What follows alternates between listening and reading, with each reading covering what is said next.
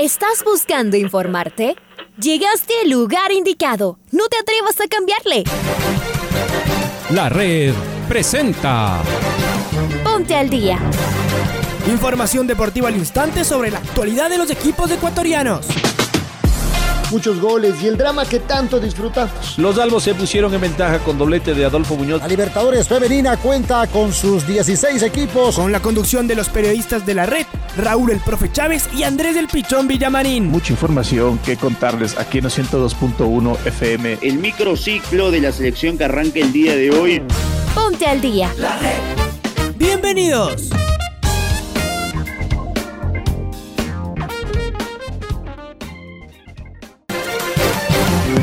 Amigos, amigas, hola, hola, ¿qué tal? ¿Cómo les va? ¿Cómo están? Tengan ustedes un cordial y afectuoso saludo. Bienvenidos y bienvenidas al Noticiero al Día. En su primera emisión arrancamos una nueva semana de trabajo.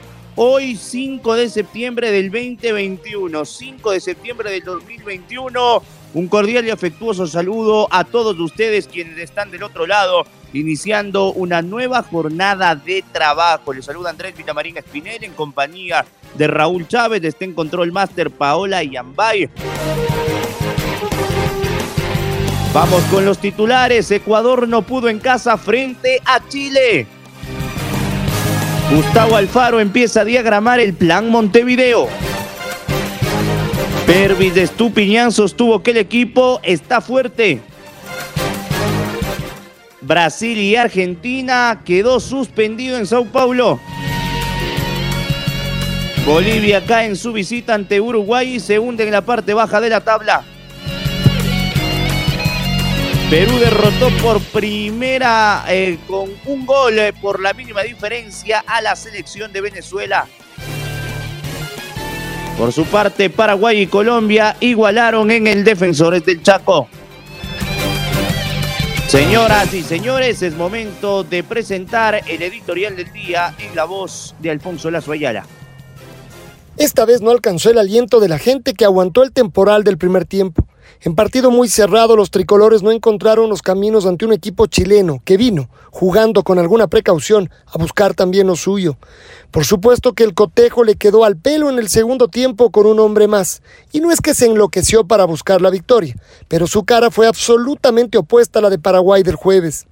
En estos partidos de eliminatorias, lo sabemos bien, todo se decide por los detalles. En el primer tiempo tuvimos nuestros momentos y sobre todo una acción clara. El mejor del partido, Moisés Caicedo, cabeció solito un centro de Junior Sornosa, que el arquero bravo, bien ubicado y con sus reflejos intactos, logró sacar.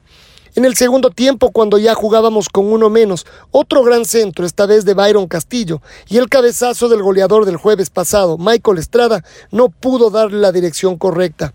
Estaba en una posición inmejorable y llegaba como nueve mismo. Faltó ese poquito, eso que marca diferencias.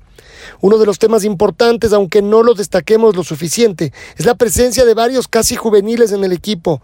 Piero Incapié, el mismo Moisés Caicedo, José Andrés Hurtado, Gonzalo Plata y José Cifuentes. Son una realidad en nuestra selección, más allá que deben seguir acumulando minutos y experiencia no anda bien en el Valencia. Y no es que se pierde goles, el equipo no le genera oportunidades. Y eso que él se ha dado modos para, en cambio, generar alguna a sus compañeros. A estas alturas la desconfianza y la ansiedad lo deben estar atenazando. Pero hay que seguir intentando. Tenemos fútbol en Montevideo el jueves, casi sin descanso. Veremos quiénes se recuperan mejor, pues además hay viaje pesado a la capital uruguaya. Esta eliminatoria es muy pareja, la más brava del mundo. Todos los equipos pierden puntos donde no deben y luego los recuperan en otras partes.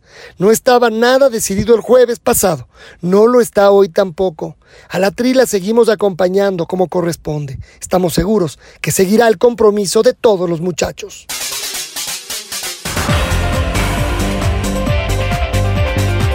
El editorial en la voz de Alfonso Lazo Ayala iniciando la semana. ¿Cómo te va, Raulito? Un abrazo.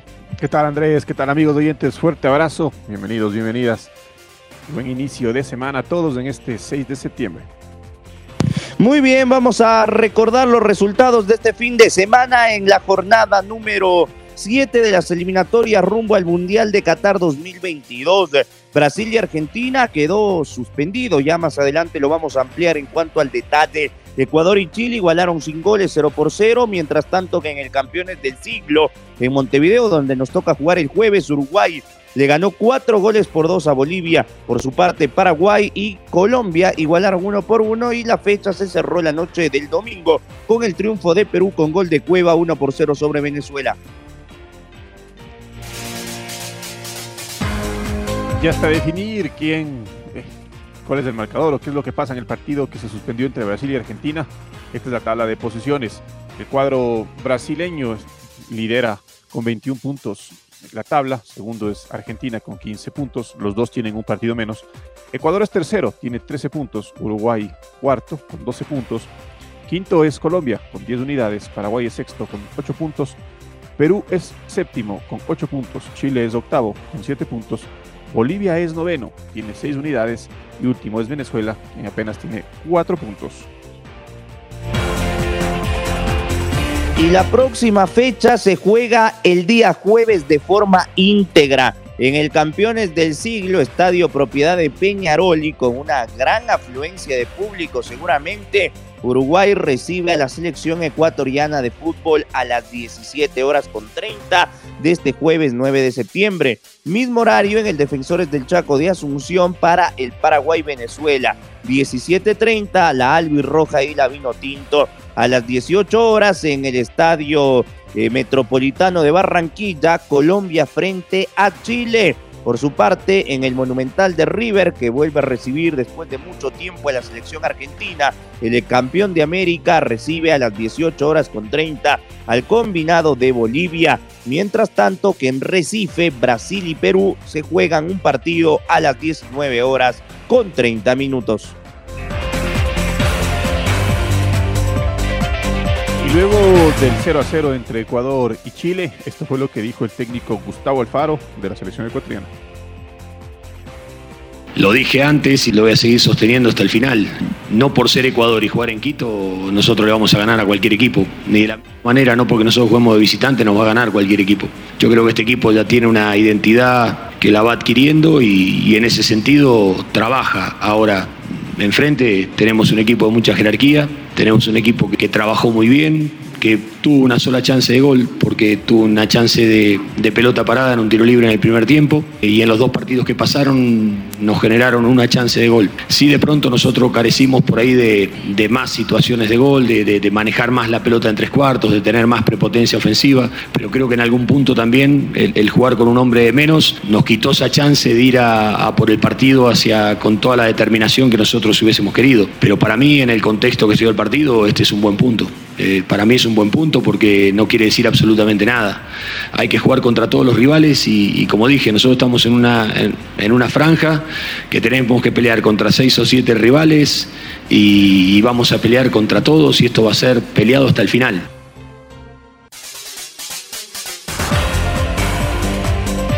Valoró el punto Gustavo Alfaro. Habrá que recordar que se quedó los últimos 30 minutos del partido con un hombre menos después de una expulsión evitable de parte del hombre del Independiente del Valle, Junior Sornosa. Vamos a la otra vereda. ¿Qué es lo que dijo el entrenador de La Roja? Nos referimos a Martín Lazarte. Acá una síntesis de su rueda de prensa.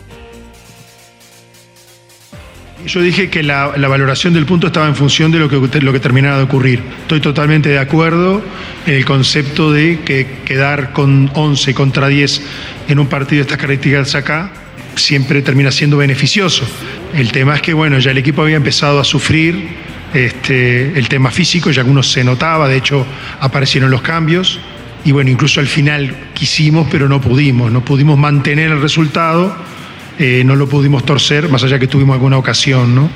Es algo que, bueno, que en definitiva es el verdadero talón de Aquiles nuestro hoy día, eso es una realidad.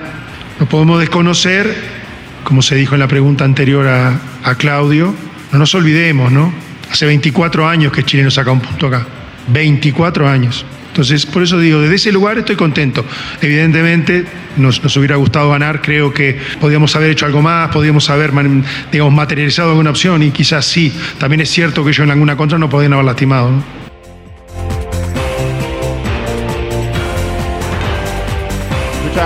Escuchábamos, al técnico Martín Lazarte. Ahora es momento de escuchar a, a Pervis Estupiñán, lateral izquierdo de la selección ecuatoriana de fútbol, y sus reflexiones luego del empate 0 a 0 frente a la selección chilena.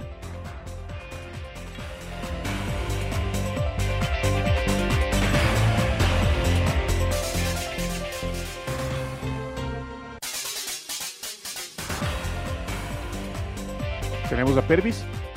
Estábamos claros de que el partido contra Chile iba a ser un partido muy complicado. Si bien es cierto, aparte de que ellos eh, estuviesen cerrados, yo creo que también han salido a jugar y eso es lo que a nosotros nos ha ayudado a, encontrar algunas ocasiones de gol. Salimos a buscar el partido desde el, primer minuto, pero bueno, eh, lo que ahora tenemos que es seguir trabajando para lo que se viene, que es el partido Uruguay. Eh, yo creo que en estas eliminatorias estamos claros que, que es importante sumar. Nosotros salimos siempre con la mentalidad de cada partido de, de poder sumar tres puntos, pero creo que cuando, cuando no se da esa posibilidad, eh, lo más importante es sumar. ¿no? Yo creo que si hay algo bueno que, que recalcar es que, que con 10 jugadores hemos terminado atacando y, y bueno, yo creo que, que tenemos que verle el, lado positivo a ese punto de que, que hemos sacado, aunque, aunque nos hubiese gustado ganar. Y, y ahora pensar, como te digo, en el partido de, de Uruguay.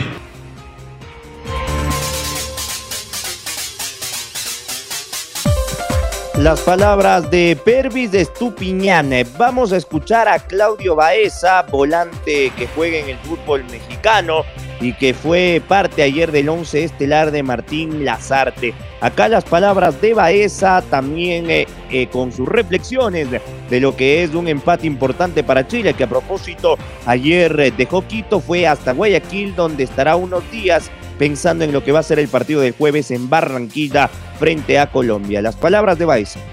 Resultado muy positivo, es una cancha muy difícil, siempre jugar acá en la altura es, bastante complicado y obviamente si, si no se puede ganar de, de visita eh, tampoco hay que perder, así que nos vamos con, con, un, punto muy, muy, muy valioso, así que, así que nada, ahora a recuperar y, y a cargar energía para el próximo partido.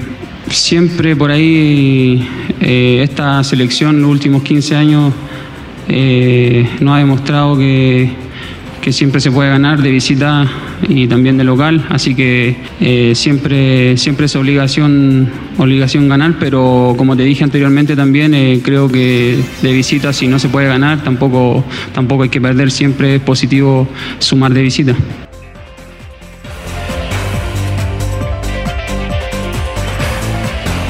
De escuchar a Franklin Tello, el presidente de Independiente del Valle, y sus reacciones, sus declaraciones luego del partido que Ecuador empató 0 a 0 con Chile. Eh, hay que darle vuelta a la página y esperar que ojalá hagamos un buen partido y saquemos por lo menos un punto en, en Uruguay, que es importantísimo. Como te digo, lo más importante es que creo que tenemos un plantel joven con mucho futuro y que tiene que demostrar hoy que, que estamos para el Mundial. Chile se conocen de memoria, juegan varios años juntos, es un equipo con, un, con, con mucha experiencia y Ecuador es un plantel eh, joven eh, que, que- que ha ido el, el profe también buscando la, la alineación adecuada.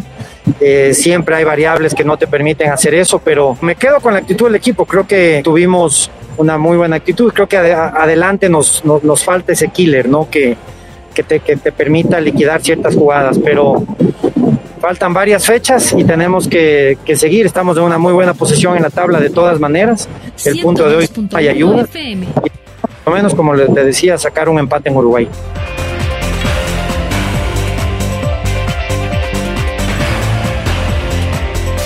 Muy bien las palabras de Franklin Tello. Vamos con Marquito Fuentes, que está del otro lado porque la Confederación Sudamericana de Fútbol confirmó que la FIFA será la encargada de tomar una decisión en torno al partido entre Brasil y Argentina, que se jugó hasta el minuto 6. Conmebol señaló que las eliminatorias son un torneo oficial de la FIFA y por ello esta institución es la única que tiene potestad para tomar una decisión.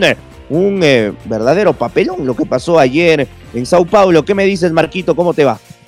¿Qué tal Andrés, Raúl, amigos, amigas? Qué gusto saludar con ustedes a través de la red. En efecto, la Confederación Sudamericana de Fútbol informó que la FIFA será la institución encargada de decidir acerca del futuro del partido entre Brasil y Argentina, cotejo que fue suspendido y que era parte de la fecha de las eliminatorias sudamericanas que debió jugarse el pasado día domingo.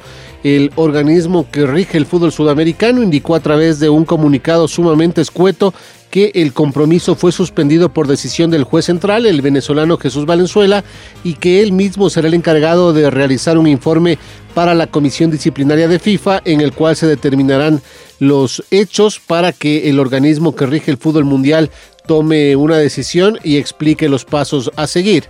Estos eh, procedimientos se ciñen estrictamente a las reglamentaciones vigentes. Las eliminatorias para la Copa del Mundo son una competición de la FIFA. Todas las decisiones que atañen a su organización y desarrollo son potestad exclusiva de esta institución, explicó la Confederación Sudamericana en su comunicado. Vale recordar que el Superclásico de las Américas se disputó el pasado día domingo hasta el minuto 6 en el Neoquímica Arena de Sao Paulo y en ese momento un funcionario de la Agencia Nacional de la Vigilancia Sanitaria ingresó al campo de juego y sostuvo una calorada discusión tanto con el personal de seguridad del escenario como con los jugadores de ambas selecciones. En este sentido, la agencia indicó que se emitió un comunicado la mañana del pasado domingo en donde no se citaron nombres pidiendo a las autoridades civiles la cuarentena obligatoria o su inmediato retorno al país de origen para varios futbolistas argentinos después de detectar un incumplimiento hacia las reglas sanitarias del país y supuestamente declarar en un formulario oficial información falsa. Según eh, la prensa argentina, al enterarse de esto, los eh, futbolistas en cuestión son Emiliano Martínez, Giovanni Lochelso, Cristian Romero y Emiliano Buendía, todos integrantes de equipos de la Premier League de Inglaterra. Ahora lo único que resta es el pronunciamiento de FIFA para conocer el camino a seguir y lo que sucederá con la disputa de este compromiso que no pudo sino completar los primeros seis minutos. Esto es lo que les podemos informar a esta hora. Amigos y amigas, que tengan una excelente mañana. Les invitamos a que sigan en sintonía de la red. Un abrazo grande. Un abrazo Marco, gracias por tu información. Y la selección uruguaya logró una victoria en su último partido, con lo cual estrechó distancias ante su próximo rival, que será la selección ecuatoriana de fútbol. Estamos con Patricio Javier Díaz, quien nos va a ampliar la información de la selección charrúa. Pato, buen día, ¿cómo estás? ¿Qué tal amigos y amigas del Noticiero al Día? La selección uruguaya de fútbol derrotó 4 a 2 a Bolivia en el marco de la octava fecha de eliminatoria rumbo al Mundial de Qatar. El partido se jugó en Montevideo en el Estadio Campeón del Siglo, propiedad de Peñarol. Para los charrúas marcaron en dos ocasiones Georgian de Rascaeta, Federico Valverde y Agustín Álvarez, mientras que para los bolivianos Marcelo Moreno Martins. Con este resultado, el conjunto uruguayo se mantiene en la cuarta ubicación de la tabla de colocaciones con 12 puntos, uno menos que Ecuador que es su próximo rival. El choque entre tricolores y celestes será en el mismo estadio de Peñarol a las 17 horas 30 de este jueves. Para el Noticiero al Día, informó Patricio Javier Díaz.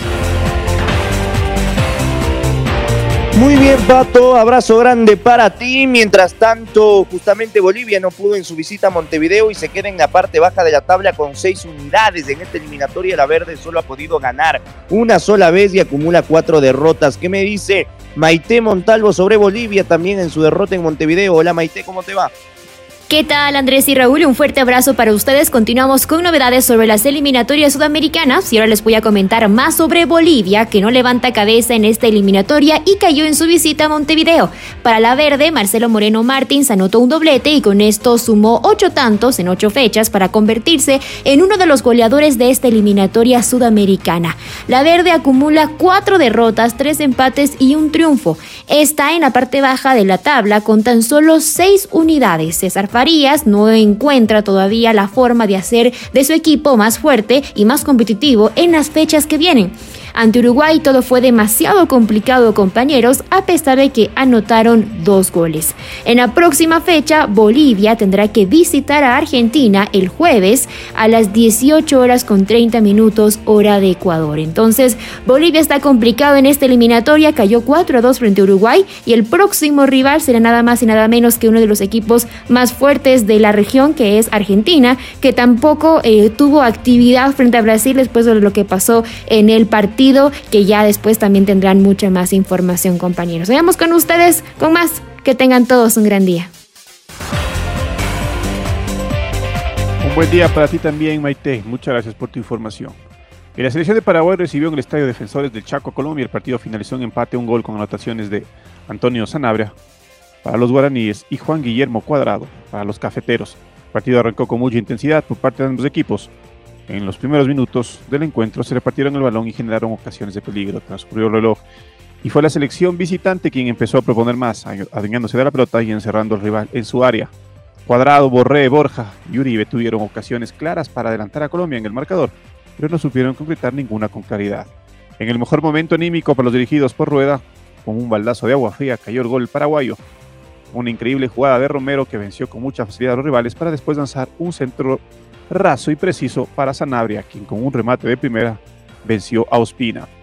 El segundo tiempo comenzó bien para Colombia, que siguió insistiendo hasta minuto 53, cuando una mano en el área sería sancionada por el juez central como penal. El encargado de ejecutar el disparo desde los 12 pasos fue Juan Guillermo Cuadrado, que con un remate duro y colocado empató el cotejo. Con este empate, Paraguay se mantiene sexto en la clasificación general con 8 puntos. Por su parte, Colombia desciende un puesto y ocupa el quinto lugar con 10 unidades.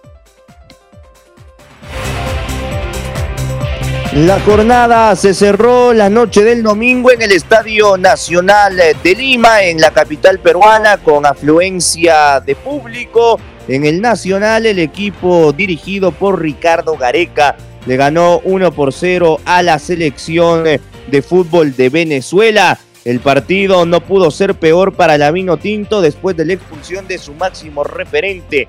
Tomás Rincón recibió doble cartulina amarilla. El central del partido fue el ecuatoriano Luis Quiroz, que sustituyó a Guillermo Guerrero, árbitro ecuatoriano que dio positivo por COVID-19. Perú encontró el gol mediante un regalo del zaguero central Villanueva, que en su afán de salir a ras de césped dejó el encargo en potestad del rival y de esta forma el equipo peruano anotó el único gol del partido por intermedio de Cristian Cueva.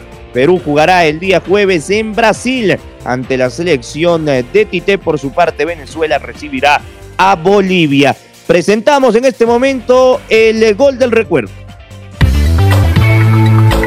El gol del recuerdo.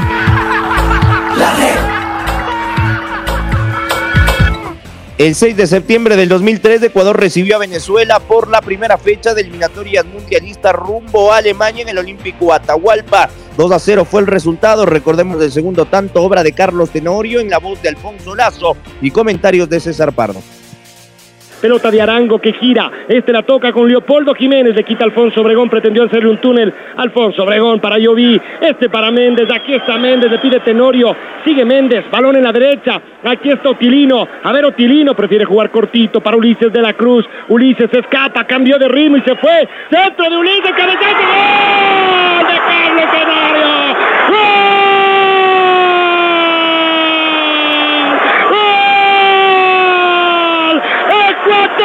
ecuatoriano.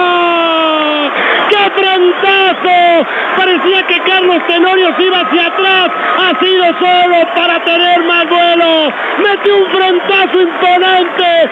Angelucci como espectador. Pelota a la esquina. ¡Qué centro de Ulises! ¡Qué cambio de ritmo de nuestro crack por derecha! Y apareció el goleador. ¿Dónde estaba? Le preguntaban los venezolanos. Ahí está Carlos Tenorio, el de los goles. Será ya el nuevo grito de gol. Tiene la 9, le queda bien en el área. 2 a 0, 27 minutos 30. El segundo tiempo, Ecuador empieza a liquidar el partido. Había dicho anteriormente, nomás hace un ratito, otro golcito necesitamos de urgencia, pero no ese golazo. ¡Qué golazo! Ulises de la Cruz por la derecha desbordó como quiso, cambió de ritmo, centró y apareció Carlos Tenorio, tremendo frentazo allá a media altura contra el poste izquierdo a cobrar. Chao, gana Ecuador 2 a 0. Futbolísticamente, todavía creo yo que Ecuador es más que Venezuela. Y lo que faltaba, un poquito más de decisión, de ofensiva ecuatoriana, sobre todo cuando juega de local, si usted. Pero el, el equipo ecuatoriano llega a la segunda y nos da la tranquilidad. Manejen ese balón, muchachos. Ahora ya estás al día junto a nosotros. La red presentó Ponte al día. Informativo completo sobre la actualidad del fútbol que más nos gusta, en donde estés y a la hora que tú quieras. Quédate conectado con nosotros en las redes de la red. Síguenos como arroba la red Ecuador y no te pierdas los detalles del deporte minuto a minuto. Escúchanos en vivo en TuneIn y en los 102.1 FM en Quito. ¡Te esperamos!